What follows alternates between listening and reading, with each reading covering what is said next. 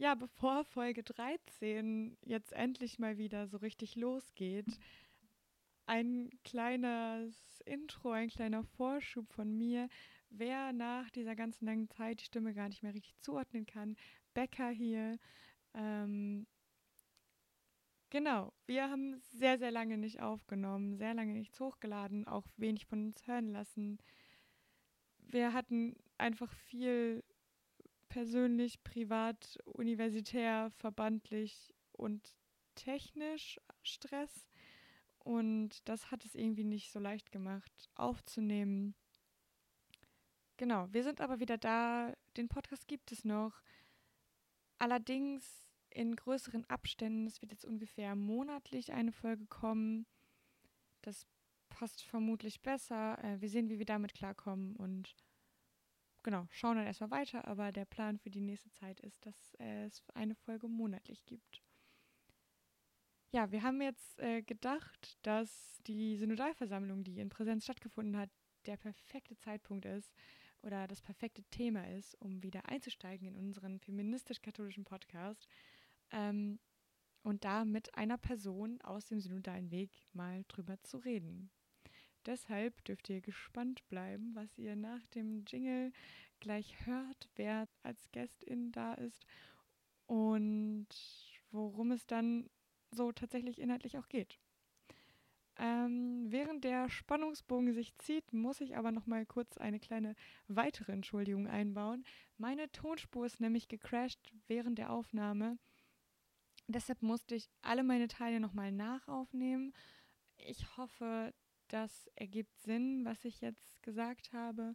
Es wird vom Wortlaut nicht immer genauso sein, wie ich es in der wirklichen Aufnahme gesagt habe. Ich hoffe, es passt mit dem, was die anderen beiden jeweils immer darauf antworten, wie das Gespräch sich entwickelt und äh, wünsche dann viel Spaß und gelobe Besserung, vor allem was technisch sich bei uns entwickelt. Ähm, genau.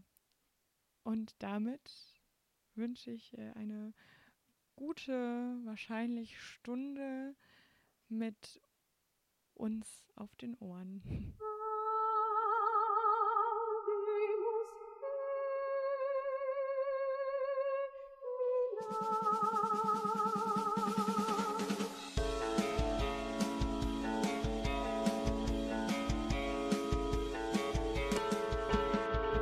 Ja, moin. Nach langer Zeit mal wieder ein Hallo von mir.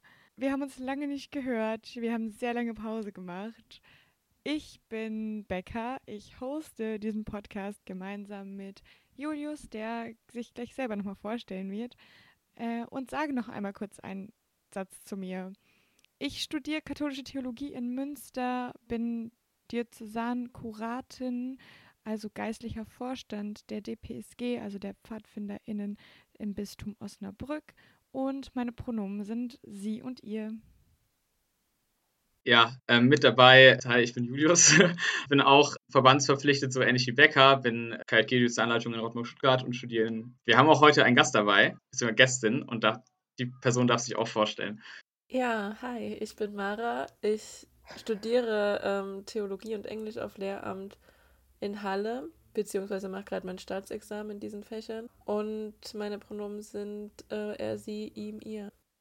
Ja, ich möchte noch einmal gerne sagen, warum wir dich denn überhaupt eingeladen haben, hier heute mit uns gemeinsam aufzunehmen. Ich glaube, das hat mehrere Gründe, die da irgendwie zusammenkommen, aber hauptsächlich liegt es daran, dass vor kurzem die Synodalversammlung stattgefunden hat, also ich glaube die zweite in Präsenz. Und wir haben ja schon nach der anderen in Präsenz gemeinsam mit Dani eine Folge zum synodalen Weg aufgenommen und wollten jetzt gerne noch einmal deine Sicht auf die jetzige Synodalversammlung und den Prozess hören. Wir haben uns nämlich überlegt, wen von den 30 äh, Leuten wollen wir sonst so sprechen und fanden es spannend. Um dann nochmal ein bisschen auch ja, Infos vielleicht zu bekommen, ähm, wer du bist, Mara, ja, kannst du vielleicht dich auch noch mal kurz vorstellen? Wo kommst du her? Was machst du vielleicht auch gerade außerhalb von deinem Studium?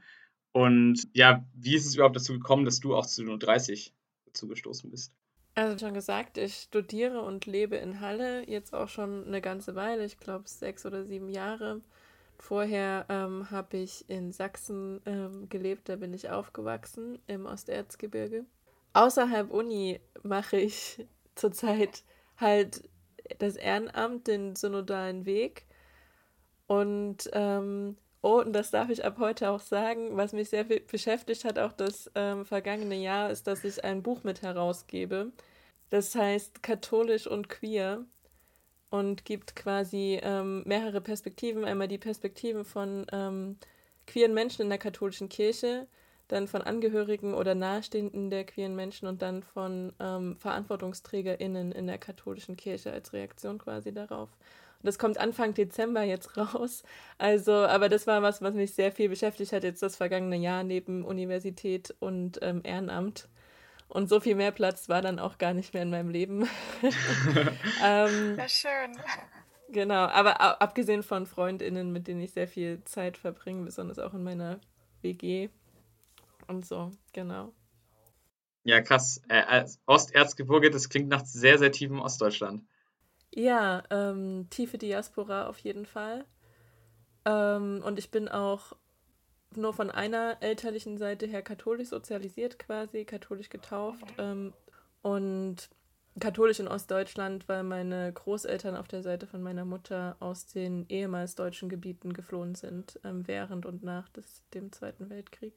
Genau, also es ist schon mal noch eine ganz andere Welt, äh, die sich mir eröffnet äh, durch den synodalen Weg. Ähm, eine ganz andere ja. Welt auch von Kircheneinfluss und Bedeutung, weil mhm. das spielt hier eine sehr unterschiedliche Rolle, würde ich sagen. Und zu den U30 ähm, vom synodalen Weg bin ich dazu gekommen, weil ich über queere FreundInnen in der Initiative erfahren habe, dass es den synodalen Weg überhaupt gibt. Und das war gerade auch der Zeitraum, in dem ähm, der BDKJ das ausgeschrieben hat, dass noch 15 U30 Personen teilnehmen können oder sollen, beziehungsweise. Und da hatten wir gesagt, es wäre doch cool, wenn von uns wer dabei ist, dass so ein bisschen auch ähm, queere Stimmen repräsentativ mit drin sind in der Synodalversammlung. Und daraufhin habe ich mich beworben. Ich habe natürlich auch so ein großes Interesse daran, auch schon alleine von meinem Studium her. Also ich studiere ja Theologie. Mhm. Ich habe mich schon sehr viel damit auseinandergesetzt, was in Kirche anders sein müsste ähm, oder besser werden sollte. Genau, und so hatte ich eben auch noch mehr die intrinsische Motivation, mich da zu bewerben und wurde dann auch vom BDKJ ausgesucht.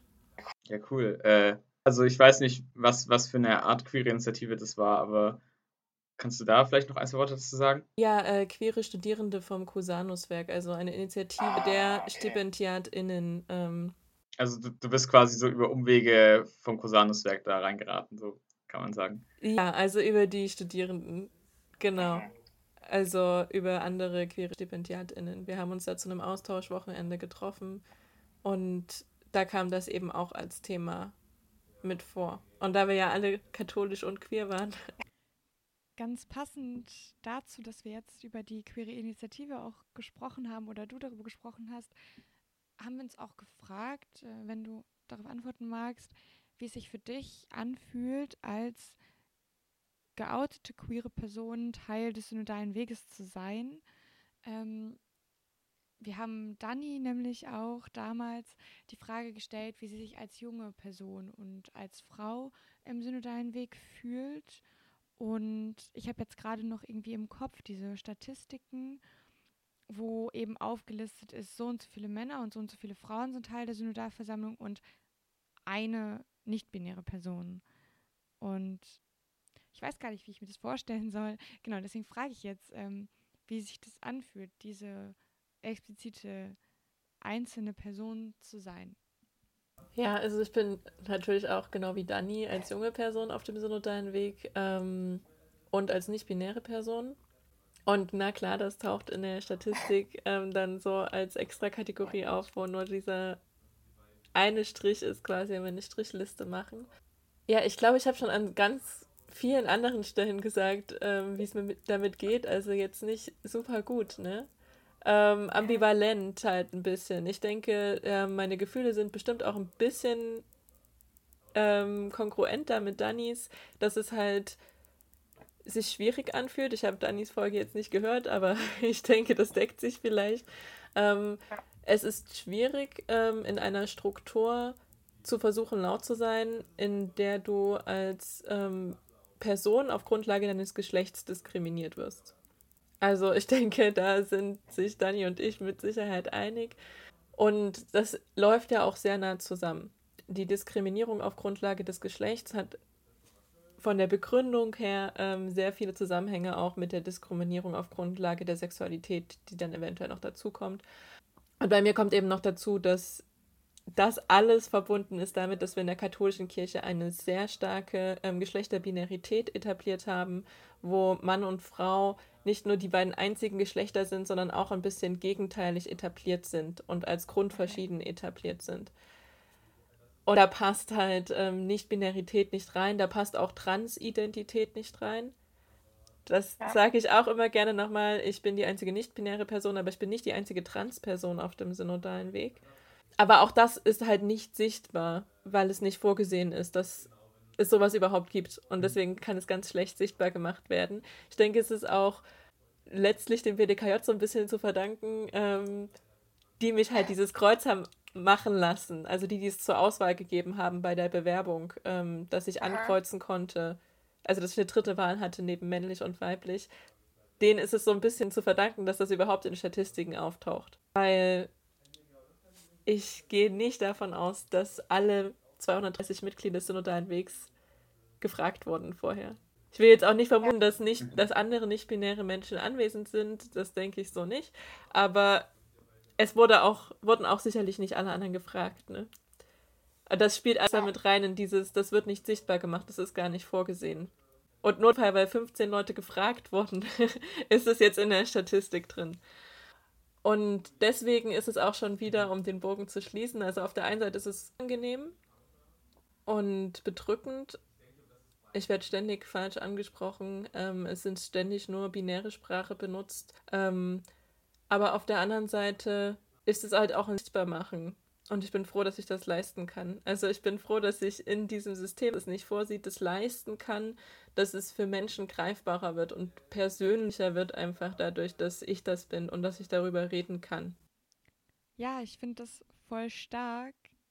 Wobei, jetzt frage ich mich, ob das überhaupt cool ist, wenn ich sage, dass ich stark finde. Also macht das vielleicht auch einfach zu besonders und hebt dich zu sehr hervor, wenn Leute dir sagen, dass sie das stark finden, dass du das machst und dass du dabei bist und dass du dich selber als Person so ins Spiel bringst? Oder freut dich das und bestärkt dich das, wenn ich das jetzt sage? Ja, ich frage mich das witzigerweise auch oft. Ähm, wie wie stehe ich dazu? Also ich werde zum Beispiel richtig oft gefühlt gefragt, ähm, wie geht es dir damit? Oder okay. voll toll, also voll mutig oder so, keine Ahnung. Und ich denke, auf der einen Seite ist es super wichtig, dass ähm, wir herausstellen, dass es Mut erfordert und dass es nicht selbstverständlich ist. Weil das ist es nicht.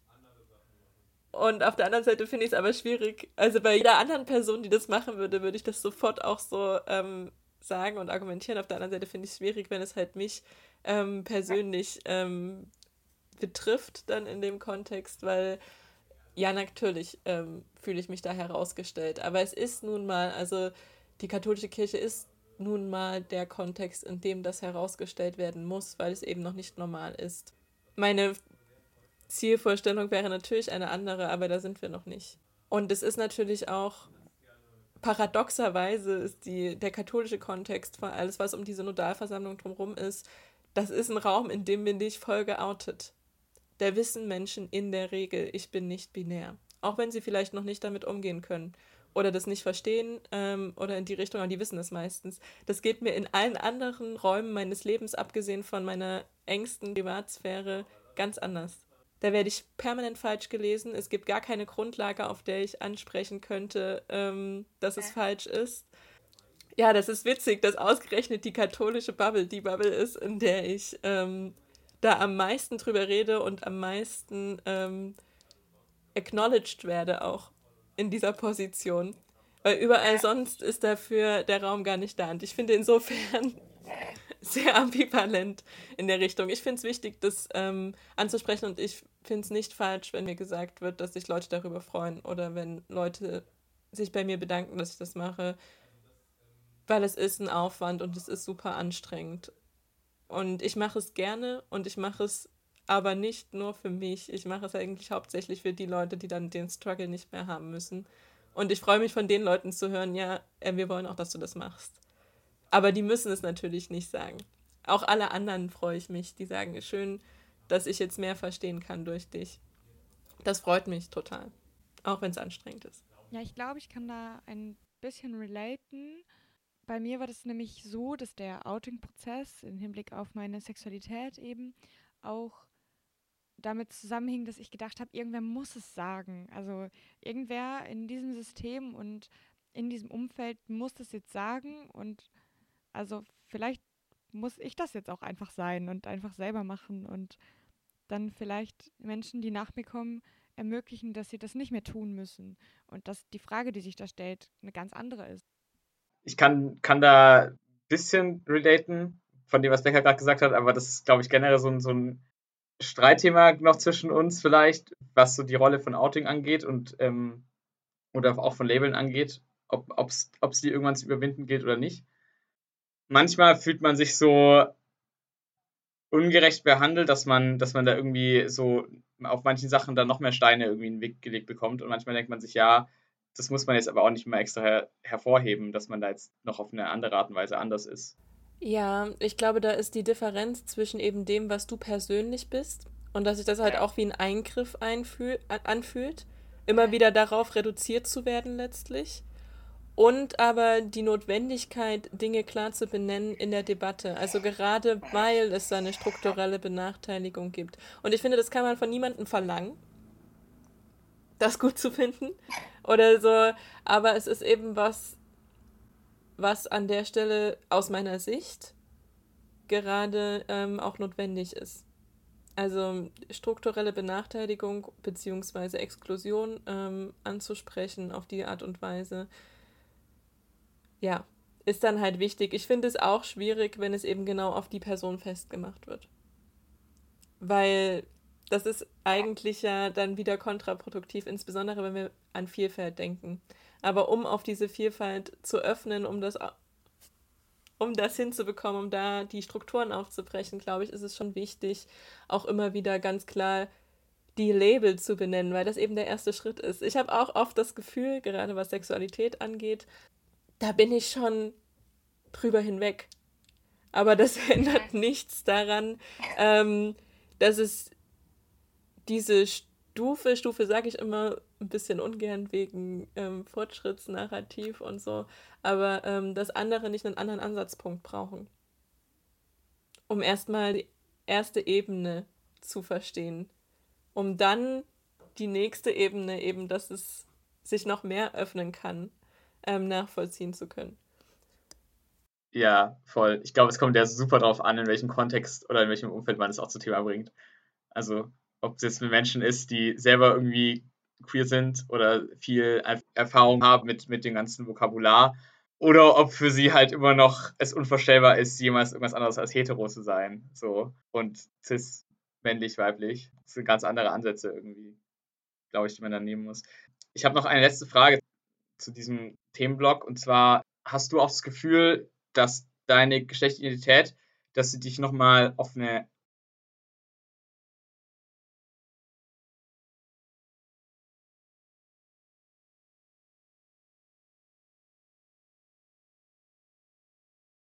Ja. Okay. Also definitiv, das, das denke ich auf jeden Fall. Und das ist halt auch sowas, damit muss ich mich eben für mich selbst reflektierend auseinandersetzen. Ähm, ja, also ich denke das und ähm, das Statement, was ich auf der ersten Synodalversammlung gebracht habe, das sind so ja. die Ausschlagspunkte dafür, dass ich eine gewisse Öffentlichkeit habe und entsprechend halt auch Anfragen bekomme. Das denke ich schon, darüber bin ich mir bewusst. Ich habe auch weitergehend die Vermutung, dass tatsächlich ähm, mein Geschlecht ausschlaggebend dafür ist, dass ich auf der Synodalversammlung bin. Das weiß ich natürlich nicht, aber ich kann mir gut vorstellen, dass bei den Bewerbungen vielleicht tatsächlich nur eine Person das dritte Feld genutzt hat und dass der BDKJ in der Verteilung gedacht hat, gut, dann nehmen wir die eine Person mit rein. Also das kann ich mir sehr gut vorstellen. Genau, aber diese Art wäre ja auch eine sehr gerechtfertigte, um Menschen auszusuchen, um Vielfalt eben reinzubringen und solche Kriterien auch mit anzusetzen. Ähm, ich habe tatsächlich auch schon viele Gespräche darüber geführt und mir Gedanken darüber gemacht mit anderen Menschen, aus welchen Kriterien da jetzt im BDKJ Leute ausgesucht wurden. Und da kam dann auch manchmal so der Gedanke zum Tragen, wie kann es sein, dass bestimmte Verbände im BDKJ so überrepräsentiert sind an der Stelle und andere eben gar nicht dabei sind. Und vielleicht zeigt sich ja eben auch, also ich habe den Prozess ja nicht mitbekommen und ich weiß ja auch nicht, was jetzt alle Menschen, die sich dort beworben haben, das waren ja auch unglaublich viele Bewerbungen, in dieses freie Feld eingetragen haben und was da vielleicht noch an Diversität mit reinspielt und welche verschiedenen Kompetenzen und Wünsche und Gedanken die Leute mitbringen, die dabei sind jetzt und ähm, die dabei sein wollten und genau, wie sich das irgendwie gestaltet. Und ich würde tatsächlich auch sagen, dass der BDKJ Ahnung hat oder dass viele Menschen im BDKJ wissen, wie Gremienarbeit und Versammlungen strukturiert sein können und was da vielleicht sinnvoll ist, auch für Menschen zusammenzubringen und zusammen irgendwo hinzuschicken. Genau, und dass vielleicht auch eben Menschen dabei sind, die auch immer wieder hinterfragen, ob das jetzt sein muss, bestimmte theologisierte hochwissenschaftliche Sprache an den Tag zu legen oder ob es auch mal okay ist, verständlich zu sprechen. Also ob, ob man auch mal das hinbekommen kann, so zu reden, dass Leute das auch verstehen, was da besprochen wird. So, ähm, auch Leute, die dabei sind. Ähm, genau, das finde ich auch äh, eine spannende Sache, wie du das wahrnimmst. Äh, ich meine nämlich, dass äh, Dani damals auch äh, darüber gesprochen hat und ich in der Zwischenzeit auch mit anderen gesprochen habe, die hin und wieder gesagt haben, ähm, wenn das nicht das Fachgebiet derjenigen Person ist, auch wenn die ein Professorium hat, wird es manchmal sehr wild in verständlichen Ausdrücken, genau. Ja, das ist eine immerwährende Diskussion über die Sprache, die wir verwenden. Also für wen schreiben wir das? Als was verstehen wir uns auch als Synodalversammlung? Ich glaube, das sind da so die Fragen, die dahinter stehen. Ich bin da, also wie bei vielen anderen Dingen, da auch gespalten, aber doch ein bisschen parteiisch für die theologische Sprache. Weil es sind theologische Strukturen und kirchliche Strukturen, die wir ändern wollen. Und dafür müssen wir auch die Sprache dieser Strukturen verwenden und auch verändern. Also da neue mhm. Begriffe einführen. Und das ist wieder die Frage von, von wo kommen wir, ne? Mit wem auf welchem Level befinden wir uns. Nichtsdestotrotz bin ich der Meinung, dass gerade für die vielen, die sich Verständlichkeit erhoffen und erwarten, auch vom synodalen Weg eine Lösung gefunden werden kann. Also dass zum Beispiel die theologischen Haupttexte existieren dürfen, weil es nun mal eine theologische Diskussion zu teilen ist und eine Strukturdiskussion. Und dass gleichzeitig aber sowas wie eine Übersetzung mit ja. dabei ist. Also dass ähm, da vielleicht auch was erklärt wird. Das fände ich super toll, insbesondere weil das Ganze von der Bischofskonferenz und vom ZDK ähm, organisiert wird. Und ich denke mir, da muss es doch jemanden geben, der einen Fachkommentar in einfache Sprache didaktisieren kann. Ähm, da denke ich vielleicht auch ein bisschen zu sehr von meinem Lehramtsstudium her. Aber es kann doch nicht sein, dass wir so viele TheologInnen da dabei haben und kein Mensch ist in der Lage, ähm, das zu übersetzen. Weil ich finde, das merke ich auch bei den ähm, U30 oder wenn ich insgesamt zu, zu, zu Gesprächen eingeladen werde, viel ist, vieles ist super wichtig, dass es in theologischer Sprache formuliert wird. Wie zum Beispiel Diskussionen über Menschenbild und Menschenwürde, weil wir da eben genau in diese Formulierungen rein müssen und genau diese Strukturen aufbrechen müssen, wie die formuliert sind. Und oft ist es so, dass ähm, kleine Formulierungen, da denken sich viele schon so wie, also was soll das jetzt hier, was soll jetzt dieses theologische Geschwurbel? Und in dem theologischen Geschwurbel sind aber super wichtige Paradigmenwechsel drin. Und es wäre schön, wenn das einfach erklärt werden könnte für alle, die das jetzt nicht sofort verstehen. Aber dafür müsste es eine offizielle Stelle geben, eine offizielle Lösung. Also ich finde, das können wir nicht als ehrenamtliche ähm, Synodale noch parallel mit bewältigen. Ja. Also was da Sprache, ich finde, die Debatte um Sprache ist auch von daher eine wichtige Debatte, weil es auch, und da, darüber haben wir ja gerade quasi schon so ein bisschen geredet, anzeigt, wer ist denn überhaupt auf dieser Synodalversammlung. Eben hauptsächlich Menschen, die nicht theologische LaiInnen sind. Hauptsächlich Theologie studierte Menschen und hauptsächlich AkademikerInnen. Und das repräsentiert natürlich in keinster Weise das tatsächliche Kirchenvolk. Und das soll es auch gar nicht. Und ich finde, das ist was, was man durchaus am synodalen Weg kritisieren kann. Also auch wie jetzt der Auswahlprozess vom BDKJ. Ich bin sicher, die haben sich viele Gedanken gemacht. Auch die Verbände haben sich Gedanken gemacht, wen sie da entsenden und wer angefragt wird. Aber es ist in keiner Weise vergleichbar mit einem Parlament, das ähm, basisdemokratisch gewählt wurde. Also auch wenn der synodale Weg sehr viel versucht zu vermitteln, dass wir da demokratischer arbeiten, es ähm, ist dann auch wirklich ein Druckstutz, wenn wir sagen würden, das ist jetzt Demokratie, weil das ist es wirklich nicht. In keiner Art und Weise. Wir sind nicht repräsentativ für das Kirchenvolk, ähm, würde ich behaupten. also ist meine, meine Einschätzung davon. Da würde ich aber auch einfach mal die These in den Raum stellen, dass es auch sehr mit der Grundstruktur von seinen beiden Initiatorinnen zusammenhängt. Also die DBK ist auf gar keinen Fall in irgendeiner Weise demokratisch organisiert. Also die Deutsche Bischofskonferenz. Also der Zusammenschluss eben aller Bischöfe und Weihbischöfe in Deutschland. Und äh, das Zentralkomitee der deutschen Katholikinnen ist ja, also es hat demokratische Strukturen drin dass dadurch, dass es halt ähm, die Verbände einzelne VertreterInnen hinschicken, aber eben auch die einzelnen Diözesanräte, die ja irgendwo auch alle mal basisdemokratisch bestimmt wurden. Aber dann hast man noch einen großen Teil von Menschen, die einfach so dazugewählt werden. Das halt meistens PolitikerInnen sind, die halt zufälligerweise noch katholisch sind.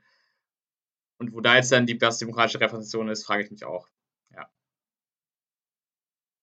Und ich finde, das lässt sich auch ähm, gut anfragen und gut erinnern an vielen Stellen. Also auch die U30, die jungen Menschen, sind nicht repräsentativ für die jungen Menschen in der katholischen Kirche, was aber nicht heißt, dass wir nicht trotzdem eine junge Perspektive reinbringen und dass wir nicht trotzdem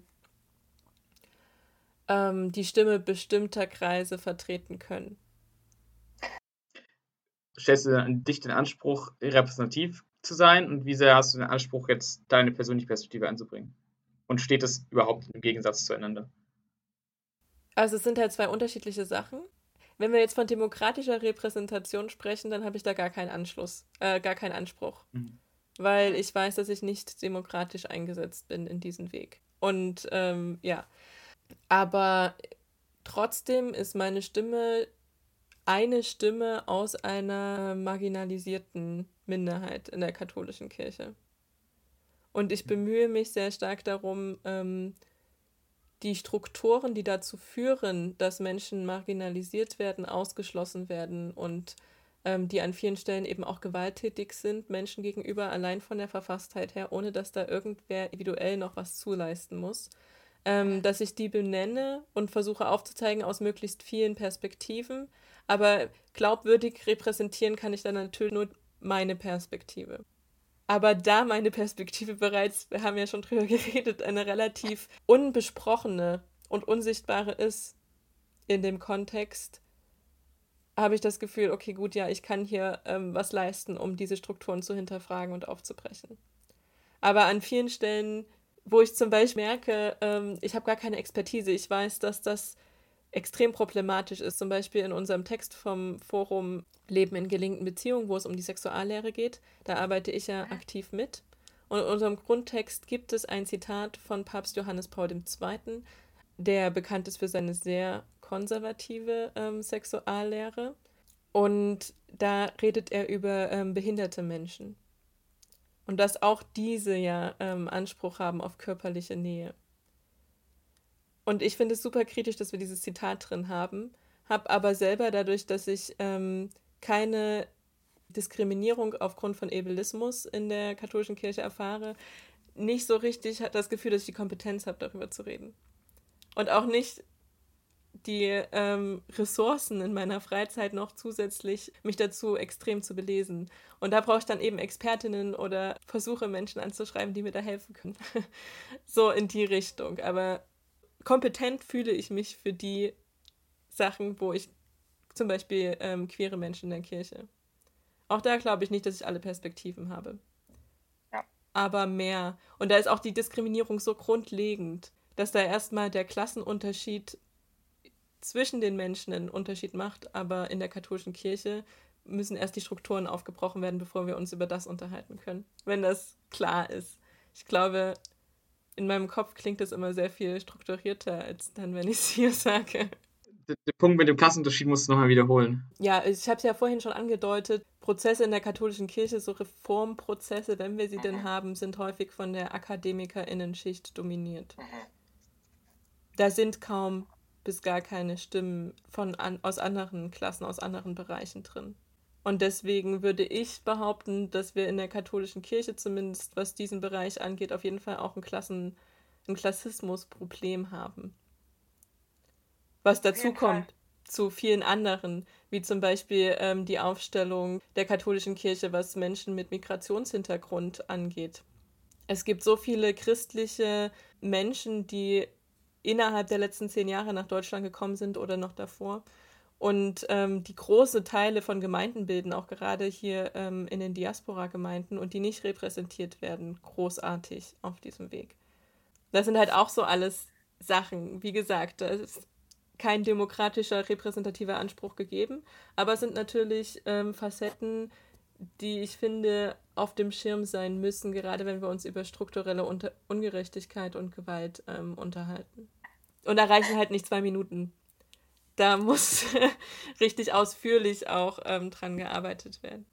Äh, ja, mir fällt dazu gerade ähm, nochmal so ein, dass wenn ich mit Menschen, äh, mit denen ich sonst irgendwie Kontakt habe, auch über Kritik spreche, die ich auch im Studium gelernt habe oder die wir im Studium besprechen, dass das Menschen gar nicht so klar ist, dass es wissenschaftlich, also dass wissenschaftliche Perspektiven meistens gar nicht das sind, was auch Bischöfe sagen. Also, weil das natürlich auch studierte Theologen sind, die ja auch alle Doktortitel haben. Ich glaube, voll viele auch Professuren, dass da irgendwie die Differenz aber ja trotzdem gegeben ist in der Unilandschaft, in der wir uns jetzt alle drei in verschiedenen Orten, aber ja trotzdem bewegen. Und dass es da natürlich auch Unterschiede gibt, je nach Standort der Universität und so ist ja auch ganz klar. Aber trotzdem ist da ja auch wieder irgendwie im Bruch, was kommuniziert wird und was bei Leuten ankommt.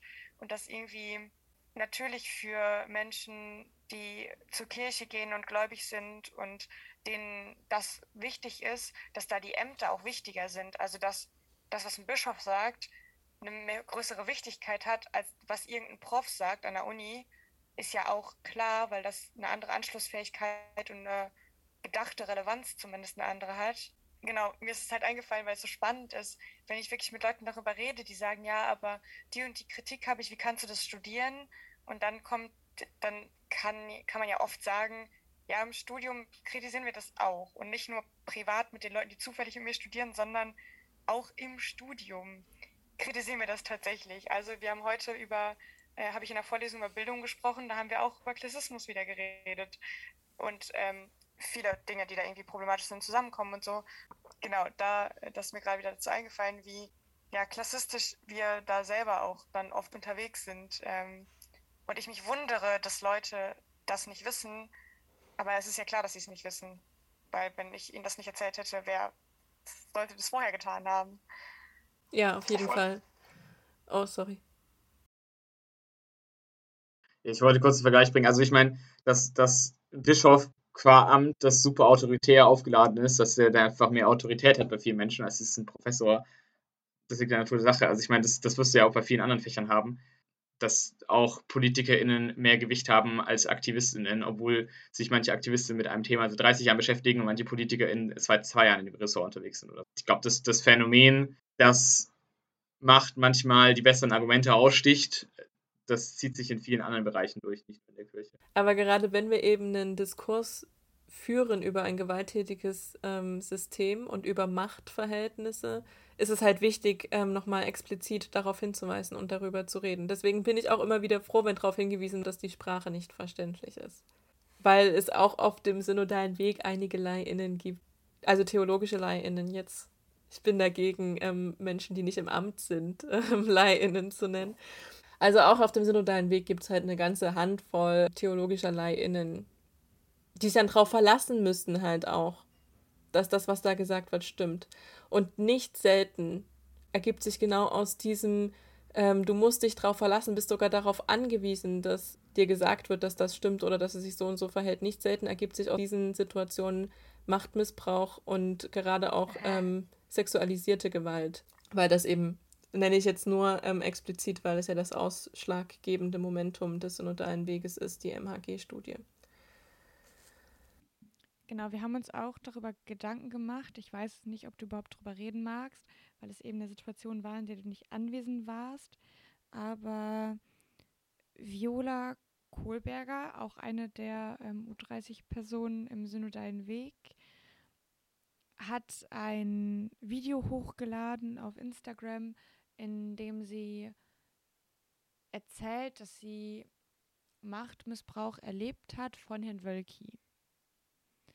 Ähm, Herr Wölki, der Kardinal-Erzbischof von Köln ist und da ganz, also von Viola ganz eindrücklich beschrieben wird, wie ihre Wahrnehmung ist und wie er mit ihr umgegangen ist, wie er mit ihr gesprochen hat. Ich glaube, da können wir am besten nochmal den Link zu dem Video in die ähm, Show Notes zum Podcast packen. Dann können sich das Leute, die das noch nicht gesehen haben, vielleicht besser selber noch einmal anschauen, um zu wissen, worüber wir jetzt reden werden. Ähm, genau, und an dieser Stelle vielleicht auch dann ein, eine Triggerwarnung zum Thema Machtmissbrauch. Ähm, vielleicht ist das äh, gerade ganz angebracht. Ähm, genau, und ja, ich weiß ja, wie gesagt, dass du in der Situation nicht dabei warst, aber vielleicht möchtest du trotzdem erzählen, was du darüber denkst und ähm, wie du das wahrgenommen hast letztendlich. Genau, zum Beispiel hat Herr Wölki ja auch nochmal unter dem Video auf Instagram auch nochmal kommentiert und nochmal wieder dazu gesagt, also nochmal wieder darauf geantwortet, ja, Frau Kohlberger, Sie haben, Frau Kohlberger, Sie haben mich falsch verstanden, wo ich mir dann tatsächlich auch dachte, mein Gott, können Sie nicht jetzt wenigstens einfach auch zuhörender sein und nicht nochmal wieder das tun, worüber in dem Video gesprochen wird und oder worüber Viola in diesem Video erzählt. Genau, das fand ich irgendwie eine krasse Dynamik, die sich auftut. Und ich glaube, auch Viola ist mit Sicherheit nicht die Einzige, auch auf diesem synodalen Weg nicht die Einzige, der das widerfährt. Aber sie hat eben den Mut aufgebracht, das öffentlich zu erzählen.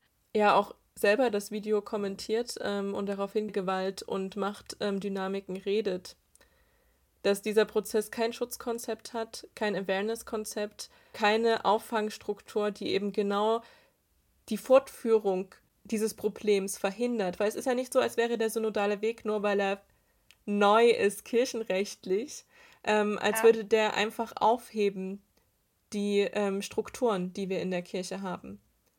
Und wenn verstanden wird, jetzt hoffentlich zunehmend auch schneller. Und ähm, dass eben diese Gewaltstrukturen so existieren im Raum, ganz automatisch.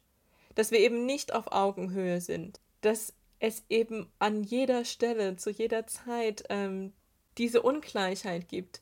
Dieses, ich finde es an, an mir ganz gut zu verdeutlichen, dieses, ähm, du bist eigentlich gar nicht vorgesehen im System, was willst du groß sagen? Ich meine, ich habe eine mediale Öffentlichkeit, aber es ist was anderes zu, wie viel wiegt die Stimme ähm, im System und welche Stimmen wiegen mehr und ähm, wie lässt sich das super leicht missbrauchen. Wie ist einfach auch, und das hat man ja auch, du hast kurz angesprochen, ähm, bei Wölkis Kommentar gesehen, das eigene Machtverständnis oder die eigene Selbstverständlichkeit, mit der manipulative Sprache als Recht benutzt wird. Also in diesem Kommentar ähm, von Wölki, wo er sagt, ja, das ist passiert, aber du hast es komplett falsch verstanden, offensichtlich. So dieses, es tut mir leid, dass du dich, also dass du mich komplett falsch verstanden hast. Das ist in meiner, also das ist eine Verächtlichmachung, letztlich formuliert wie eine Entschuldigung, die aber keine ist. Und dann auch als eine Person, die diese extreme Macht hat. Viola hat ja gar keine andere Plattform, über, weil wir eben kein Awareness-Konzept haben, weil kein Schutzkonzept vorsieht, dass sowas in irgendeiner Weise dokumentiert wird, um dann angesprochen zu werden. Weil es das nicht gibt, musste sie ja, wenn sie trotzdem drüber reden möchte, diese Plattform wählen. Denke ich, ist an der Stelle gut und verständlich gewählt. Aber eine Person, die ein ganzes Bistum hinter sich hat und nicht nur ein Bistum, und gleichzeitig den Titel Erzbischof Kardinal, dass diese Person dann natürlich auch diese Plattform wählt, um darauf zu reagieren.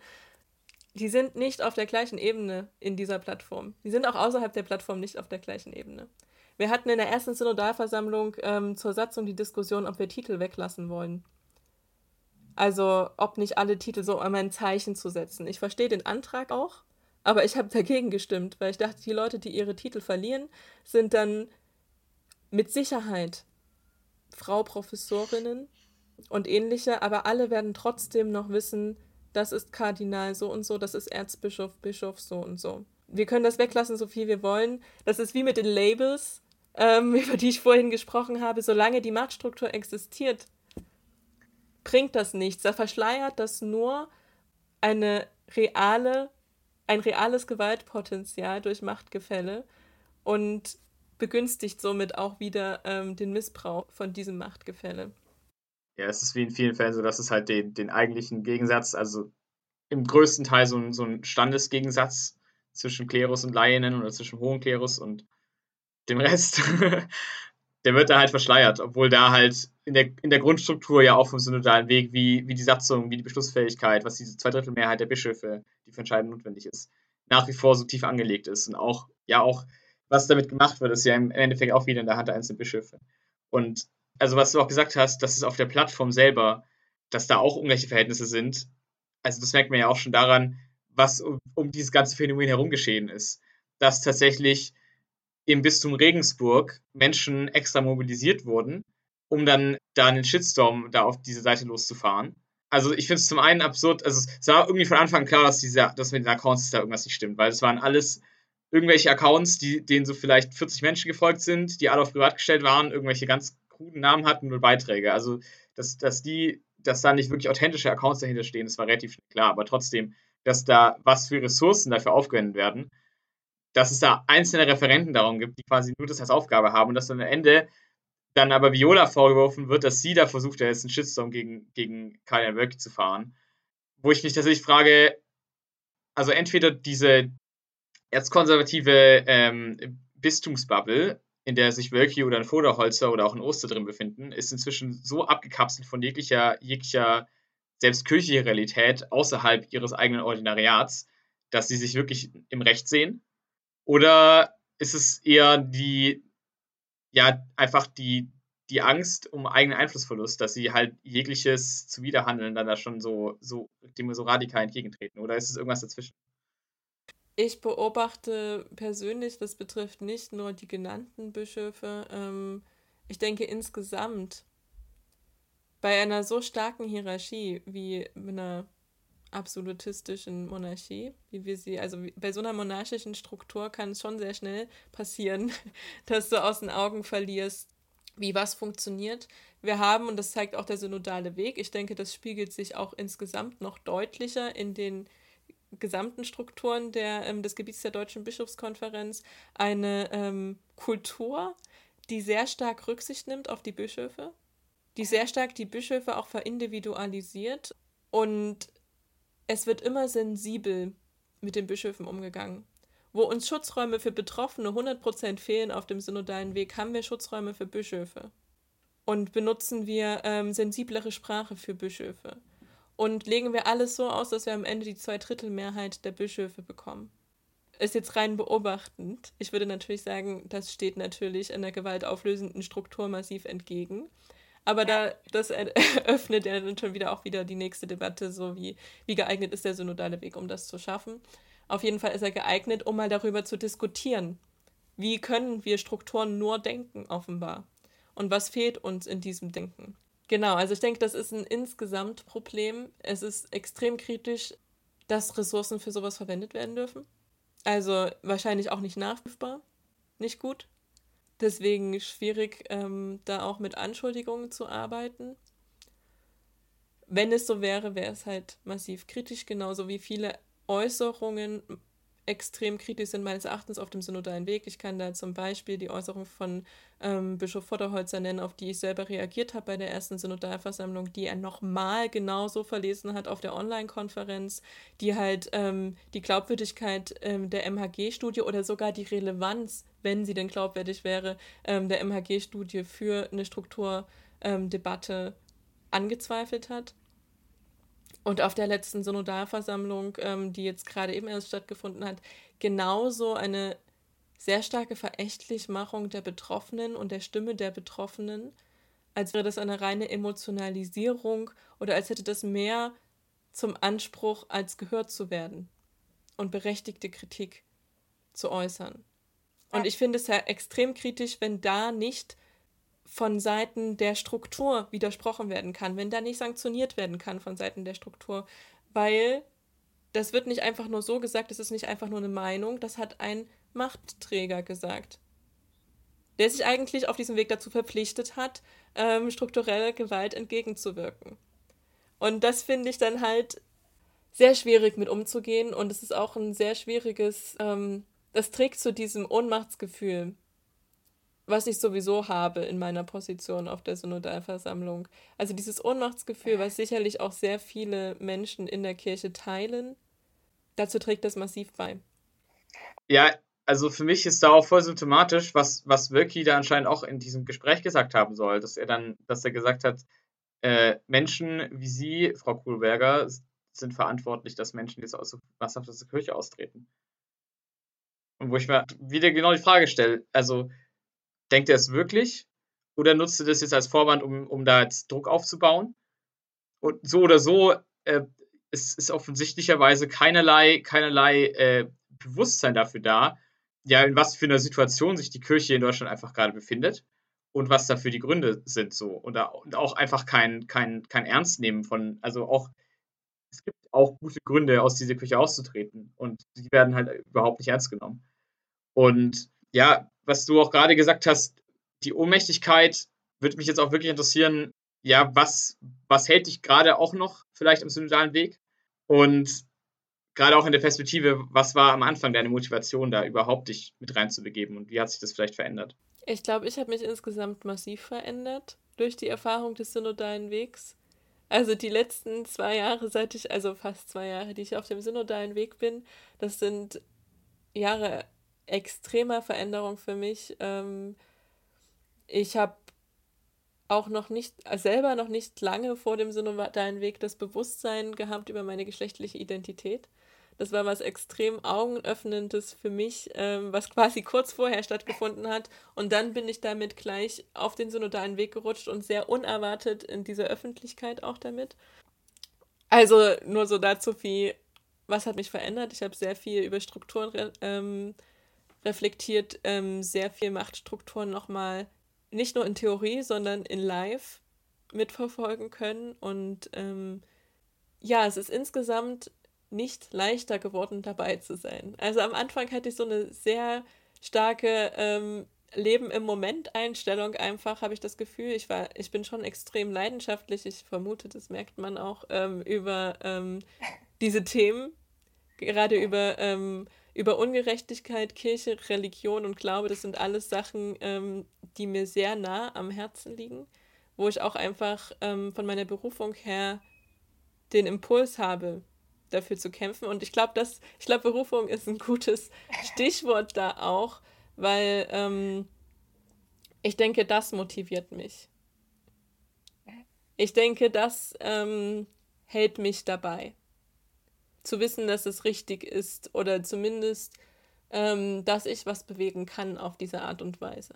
Und es ist nicht geil und es ist oft richtig schwierig. Also erstens sich die Ohnmacht einzugestehen und zweitens sie auszuhalten und Verletzungen zu reflektieren, die da immer wieder passieren. Also jetzt zum Beispiel die ähm, zweite Synodalversammlung war Anfang Oktober. Ich verarbeite das immer noch.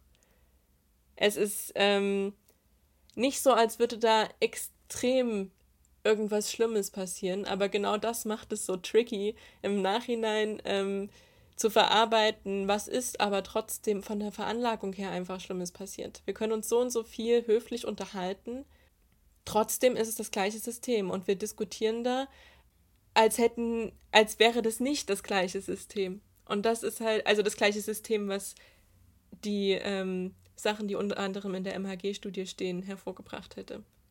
Und das ist sehr schwierig, ähm, finde ich. Aber gerade jetzt auch ähm, Sachen wie das Buch, was Anfang Dezember rauskommt, wo ich mit ähm, Herausgeberin bin, was, glaube ich, wirklich wichtig ist in, in seinen Stimmen, äh, in den Stimmen, die dort gespiegelt werden. Und das ist ja aus dem synodalen Prozess heraus entstanden. Und das sowas hält mich wirklich dabei, weil ich glaube, es ist super wichtig, dass diese Stimmen gehört werden und ich passe auf mich auf. Und ich habe super viel Support auch durch die anderen jungen Synodalen. Wir sind untereinander ähm, eine echt gute Gruppe. Ohne würde es gar nicht gehen. Also das weiß ich, da wäre ich schon nicht mehr dabei. Und ja, ich habe die Ambition, das durchzuziehen, bis ich es nicht mehr mit mir vereinbaren kann. Aber dann werde ich nicht einfach aufhören, irgendwas zu sagen. Also, ich hoffe, das beantwortet die Frage so ein bisschen, weil ich habe das Gefühl, alle Fragen, die mit dem synodalen Weg zu tun haben, sind bei mir gerade so extrem aufgegliedert, weil ich eben gerade in diesem Nachreflexionsprozess äh, bin. Fällt es mir schwer, kurze Antworten zu geben. Das tut mir leid. Also, mir fällt es gerade schwer, noch was anderes zu sagen. Ich finde, du hast gerade irgendwie einen guten, also für mich einen guten äh, Schlusspunkt gefunden. Also ich weiß nicht, ob äh, Julius Zuck doch noch eine Frage hat. Ja, ja, so ein bisschen. Aber also, weil ich fände es jetzt schwierig, noch eine Frage nachzuklappen. Du hast gerade irgendwie voll so zusammenfassend äh, nochmal auch zurückgegriffen auf Sachen, die du äh, auch vorher schon gesagt hast. Und ich finde, das passt irgendwie voll gut zusammen. Genau. Aber wenn Julius noch eine Frage hat, vielleicht magst du die trotzdem noch einmal einschieben und wir schauen, Okay, ja, ich finde es voll spannend. Also gerade was du beschreibst, dass du dich in oft so eine Ohnmacht erlebst, aber wenn du von dieser Berufung redest, da ja schon, glaube ich, so eine Selbstwirksamkeit irgendwie dann doch da ist, wenn ich es richtig verstanden habe. Und ähm, ja, mich würde sich jetzt so interessieren, was so perspektivisch, wo, wo siehst du es noch hingehen? Also, ne, manche haben mitbekommen, es gibt jetzt ich weiß das genau ja nicht, aber es soll eine, eine Weltsynode geben, was dann auch immer da passieren soll. Und ich habe es gestern auch äh, von Gregor erfahren, der synodale Weg wurde auch nochmal verlängert. Ja, was sind jetzt deine, ähm, deine Perspektiven? Ähm, wo denkst du, entwickelt er sich hin und was könnte da dann kurz- oder langfristig dabei rauskommen? Ich denke, der synodale Weg, und das ist extrem wichtig, darf auf keinen Fall als der Prozess verstanden werden, nachdem alles gelöst ist. Also weder darf da die Hoffnung draufgelegt werden, noch darf ähm, das daran gemessen werden. Zumindest nicht aus bestimmten Perspektiven. Es gibt bestimmt Perspektiven, in denen das geht, aber ich denke, von dem, was geht, werden wir nicht alles auf dem synodalen Weg hinbekommen, verankert bekommen. Auch wenn der gut läuft. Also auch wenn wir am Ende wirklich alle sehr guten Texte verabschieden. Das ist noch nicht alles, was geht. Es geht noch wesentlich mehr. Und deswegen ähm, ist mir auch sehr wichtig zu sehen, was nebenbei an Prozessen läuft. Nicht unbedingt jetzt die Weltsynode, die ähm, jetzt angelaufen ist, ähm, sondern auch die Prozesse, die eben in den Strukturen sich vollziehen, von unten nach oben sich vollziehen. Dass eben mehr Menschen reflektieren, in was für einer Kirche bin ich eigentlich? Und wie trenne ich ähm, meine religiösen Überzeugungen und dieses Amtssystem Kirche, was an vielen Stellen eigentlich nicht mit christlichen Überzeugungen verknüpfbar ist für sehr viele Menschen. Und ich glaube, das ist das, wo wir noch hingehen. Dass da ganz viel, was jetzt auch innerhalb der letzten zwei Jahre sich schon bewegt hat, dass sich das weiter bewegt und immer weiter bewegt und hoffentlich dann sowas kommt, was den synodalen Weg weit überschreitet. Also einfach ein Prozess, der nicht endet. Insofern auch eine gewisse Ambivalenz jetzt mit der Einberufung quasi der fünften Synodalversammlung. Äh, ursprünglich sollten es nur vier sein, jetzt werden es fünf. Das zieht sich dann natürlich noch länger. Also der ohnehin schon verlängerte Prozess, man muss sich vor Augen führen, wäre Corona nicht gewesen, wären wir jetzt im September durch gewesen. Also wir hätten jetzt in der Synodalversammlung Anfang des Monats die letzten Beschlüsse verabschiedet. Und jetzt zieht sich das noch mal länger aber und wir sind nicht in einem Jahr durch, sondern erst in eineinhalb Jahren. Aber auch danach, und ähm, das ist halt wichtig im Kopf zu behalten, werden wir nicht durch sein. Danach geht es immer weiter. Und ich glaube nicht, dass wir zu einem Punkt kommen werden, wo es keine ähm, kritisch zu betrachtenden Prozesse, also Strukturen mehr gibt oder wo es keine Menschen mehr gibt, ähm, die in irgendeiner Weise ähm, Leid erfahren. Das ist eben ein Lernprozess, der immer, immer weitergeht, weil auch gerade schon was Sprache angeht, was überhaupt Aufarbeitung von Missbrauch und Machtstrukturen angeht, sind wir weder als Gesellschaft noch als Kirche extrem weit. Das ist so ein Prozess, ähm, der wird weitergehen. Und ich hoffe, dass er weiter in eine gute Richtung geht. Das ist jedenfalls der Eindruck, den ich in meiner Blase habe, auch wenn da sehr viel Widersprüchliches kommt. Ähm, es wird sehr viel gelernt und es wird sehr vieles auch verlernt, was dringend verlernt gehört. Und in dem Prozess sind wir weiterhin. Und ich hoffe, dass der für uns alle weiterhin gut läuft. Ja, gut, also kann man sagen, ähm, Ecclesia Semper Reformanda. ja, achso, die Kirche soll sich immer, ähm, Kirche hat sich immer zu verändern oder zu reformieren. Und ähm, Revolutionen sind die Lokomotiven der Geschichte, um da jetzt äh, die doppelte Orthodoxie mit reinzubringen. Ich wollte noch jetzt zum Abschluss, also zum richtigen Abschluss, ich habe das Gefühl, dass jetzt wirklich nichts mehr kommt. Ansonsten entscheide ich das jetzt, weil wir schon ziemlich lange aufnehmen. Genau, wollte ich äh, Danke sagen, dass du, obwohl du gerade, oder vielleicht weil du gerade äh, in diesem Prozess noch selber drin bist, zu verarbeiten, äh, die Dinge irgendwie ganz nah nochmal für uns äh, ausgedrückt hast und geschildert hast und wir in eine ganz andere Richtung gelenkt wurden durch deine Antworten, als wir, glaube ich, erwartet hätten, worüber wir reden. Aber genau, ich finde, äh, ich habe viel gelernt heute. Äh, danke dass du mit uns gesprochen hast. Und ich hoffe, dass die Menschen, die uns zuhören, ähm, gerade ähm, auch viel gelernt haben. Und ähm, wir werden auf jeden Fall nochmal irgendwie überall alles verlinken und Leute auch äh, zu dir leiten, so auf Instagram wenigstens, falls sie äh, auch mal lesen wollen, was du sonst so machst und das sehen wollen. Und wir geben Bescheid, wenn das Buch rauskommt. Super ja. gut. Äh, das hätte ich als nächstes gefragt. Ne? da werde ich sicherlich auch ähm, dann, wenn es bald soweit ist, auch Posts dazu machen auf meinem Kanal und wahrscheinlich auch über den Jungsynodal-Kanal. Hast du noch letzte Worte, Mara? Ah, da ist man immer so ähm, unter Druck, was ähm, richtig cool ist zu sagen. Aber tatsächlich habe ich ein Zitat, was ich vor kurzem wiedergefunden habe, was ich nach der ersten Synodalversammlung ähm, gelesen habe, und zwar ist das von Carrie Fisher, ähm, also Prinzessin Leia. Aber sie hat es als Carrie Fisher gesagt. Ähm, wir dürfen Angst haben, also jetzt frei übersetzt nach mir, es ist okay, Angst zu haben, aber wir machen es trotzdem. Und im Machen kommt dann auch das Selbstbewusstsein, ähm, was wir brauchen, um es gut zu machen. Und ich glaube, das ist ein, immer noch ein sehr gutes Zitat für den synodalen Weg und insgesamt ähm, für aktivistische Bemühungen in der katholischen Kirche. Ja, danke schön. ja. Ja, ähm, wir sehen uns wieder ähm, in einem Monat oder so. Und ähm, bis dahin, ähm, ja, folgt uns gerne auf Spotify, empfehlt uns weiter und ähm, bis dahin. Tschüss. Tschüss. Hallo, hier nochmal Julius aus dem Off. Unser Schnitt hat dieses Mal dann doch etwas lange gedauert und wir waren auch sehr lange davor in der Sommerpause darin. Dafür nochmal eine große Entschuldigung von unserer Seite. Wenn ihr uns weiterhin trotzdem zuhören wollt und uns unterstützen wollt, dann folgt uns gerne auf Instagram. Da halten wir euch auf dem Laufenden, wann wieder neue Folgen kommen. Wir sind jetzt aber dabei, wie Becker schon angekündigt hat, unseren Uploadplan auf einmal im Monat umzustellen. Das heißt, wir hören uns wahrscheinlich irgendwann im Dezember wieder.